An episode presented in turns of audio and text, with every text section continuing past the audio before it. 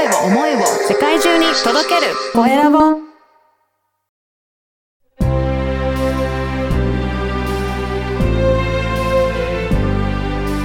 経営者の志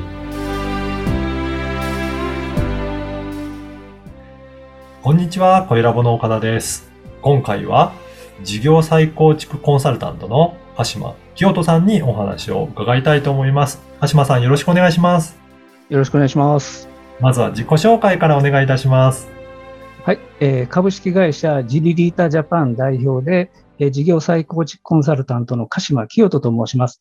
私はあの大阪拠点にえー20年間続く、そんな事業と組織を作るお手伝いをしている専門家です。はい。この20年続くような事業というのは、あの、具体的にはどういった企業を目指されていらっしゃるんでしょうかね。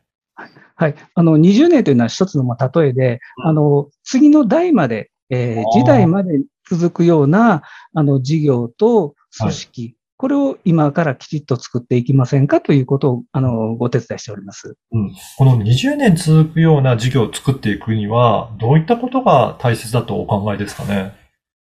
あの、私は、あの、この仕事やる前30年間、あの、銀行員をやってまして、その中で、あの、結構、あの、大変な時代の30年だったので、えーいい会社を見ていたら、うん。まあ共通して何かあるなと思ったら、うん。まあ、みあの、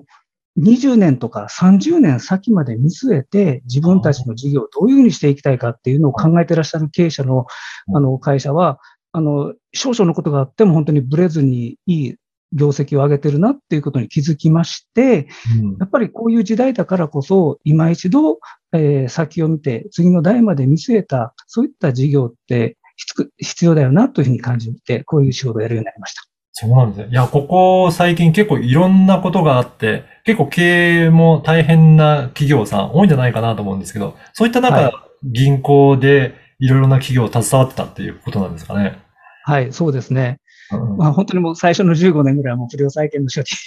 をやって、は いで、その後、また、あの、ちょっと落ち着くかなと思ったら、あの、リーマンショックがあって、うん東日本大震災があって、最後の最後、コロナで本当にこう、あの、経営者の方は本当にこう、全く油断できないような、本当に大変な時期でした。はい。そうなんですね。えーそういった銀行の経験を活かして、こういった、あのー会社で、えーサポートさせるようということ。なんかこういった、えーきっかけはあったんですかね？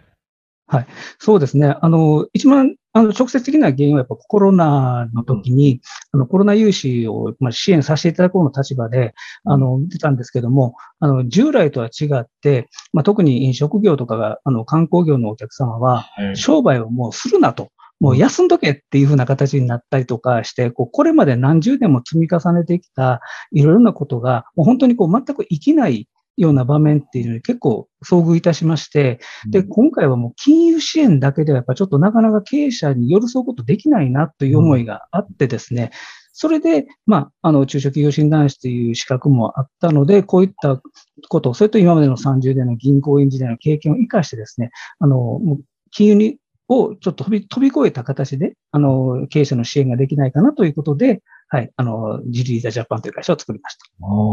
そして、まあ、20年、30年見据えた会社、こういった会社が、やっぱり不況とかいろいろ業績にも関係なく、まあ、すごくいい会社だっていうことをおっしゃったんですが、はい。具体的にはこの20年、30年見据える、まあ、そういった目標を作るには、どんな感じでやっていくと、えーいいんでしょうかね？あの、これはですね、あの、目先の1年先とか、あの、3年先ぐらいの、あの、イメージをするんではなくて、本当にこう、20年後、30年後、自分たちがどんな理想の姿になっていたいかという、あの、ここをしっかりと、あの、はい。社長、それと従業員さん、うん。まあ、特に20年後支えているような従業員さんたちも一緒に含めて考えて、あの、理想像を、あの、ちゃんとこう、はっきりとした、あのはい、絵にするということが大事で、そこに向かって自分たちは向かっていくんだっていうふうになると、あの、道に迷わなくなるというんですかね。あうんのどんな時があっても判断基準ができる。自分たちはこういう姿になるためにこの仕事はやるべきなのか、それともこれはやらない方がいいのかっていう価値判断にもなるので、できるだけ理想的な姿を思い浮かべていただくようにお願いしております。なるほど。確かにそうですね。そういった、えー社員とか、皆さんが同じ目標を持って、こういった方向に進んでいくんだっていうところがあると、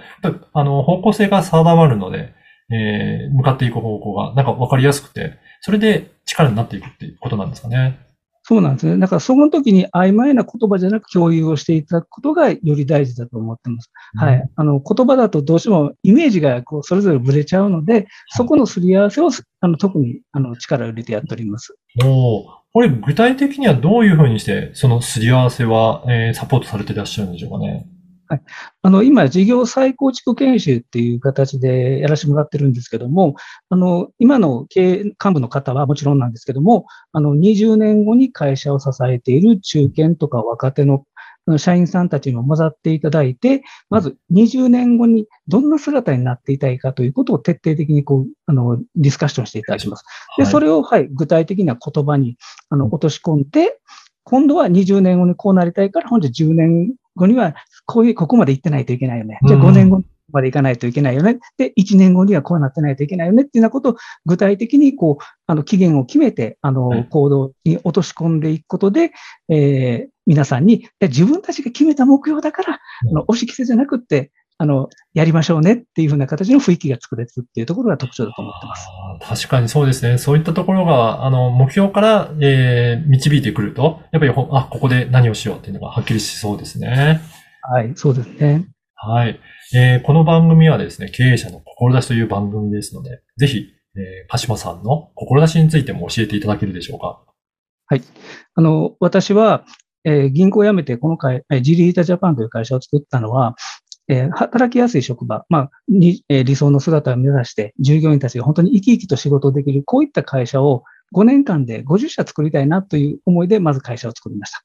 そして、あの、これってやっぱり、あの、今のような不透明な時代、えだからこそ余計に、え従業員が不安にならない道しるべ、えである20年ビジョンというものをしっかり持つこと、これって大事だなっていうこと、本当にこう最近革新に近いものに変わってきてますので、これをどんどんどんどん広めていって、少しでもあの皆さんが働きたくなるような職場が増えていけばいいなというふうに思っております。そうですよね。やっぱりそういった、あの、人が増えていくと、会社、社会としても、なんかすごく素敵な会社が増えてきて、あの、より良くなってくるのかなっていうふうに思いますね。そうですね。はい。そう思います。はい。あのー実際にあの、セミナーとかも開催されてるということなんですが、えっと、はいどういったセミナー開催されているんでしょうか？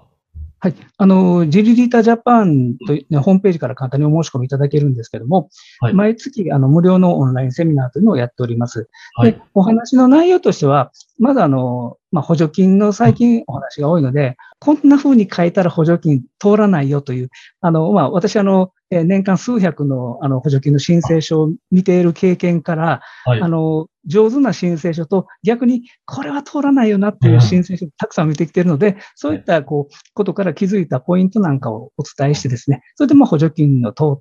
しやすい、してもらって、で、その中で、えー経営者の皆さんがやりたいいろんな投資を、にお金使ってもらったりとかうん、あるいは金融の調達のお話とかもさせてもらいながらですね、えー社長の夢を少しでも実現できるような、そんなお手伝いをする、そういったセミナーをやっております。あそうなんですね。確かに最近いろいろ、あの、補助金とかもいろいろ種類ありますけど、なかなかそうやって、えーしっかり書いて出そうと思っても、何書いていいんだろうとか、なかなか経営者の方だとそのあたりわからないと思うので、そのあたりをいろいろポイントを絞って教えていただけるっていうことなんですかね。そうですね。あの、審査員がどんな風にして見てるのかっていうところの観点からお伝えできるので、うんはい、あの、無駄がなくなると思います。はい。なるほど。やっぱりそして、その、いあの、取れたあ補助金などを使って事業を投資していって、より加速していくっていう、そういったところもアドバイスされてるんですかね。そうなんです。その事業を、設備投資をやるにあたっては、じゃあ自分たちは将来こういうような事業をやってたいよね、こういうとこ強化したいよねっていうような、こうきちっとした将来の姿から、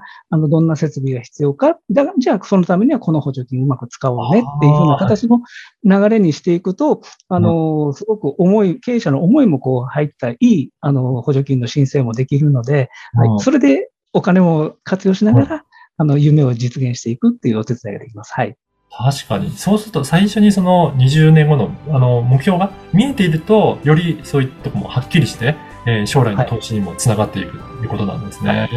あーそうなんです。はい。あーなるほど。じゃあぜひ皆さん、あのーこのポッドキャストの説明欄に会社の URL を掲載させていただきますので、ぜひそこからチェックしてお申し込みしていただければなと思います。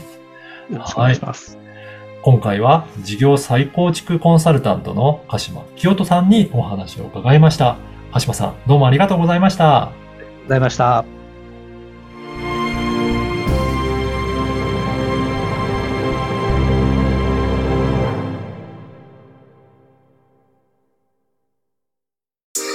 声を思いを世界中に届けるコエラボ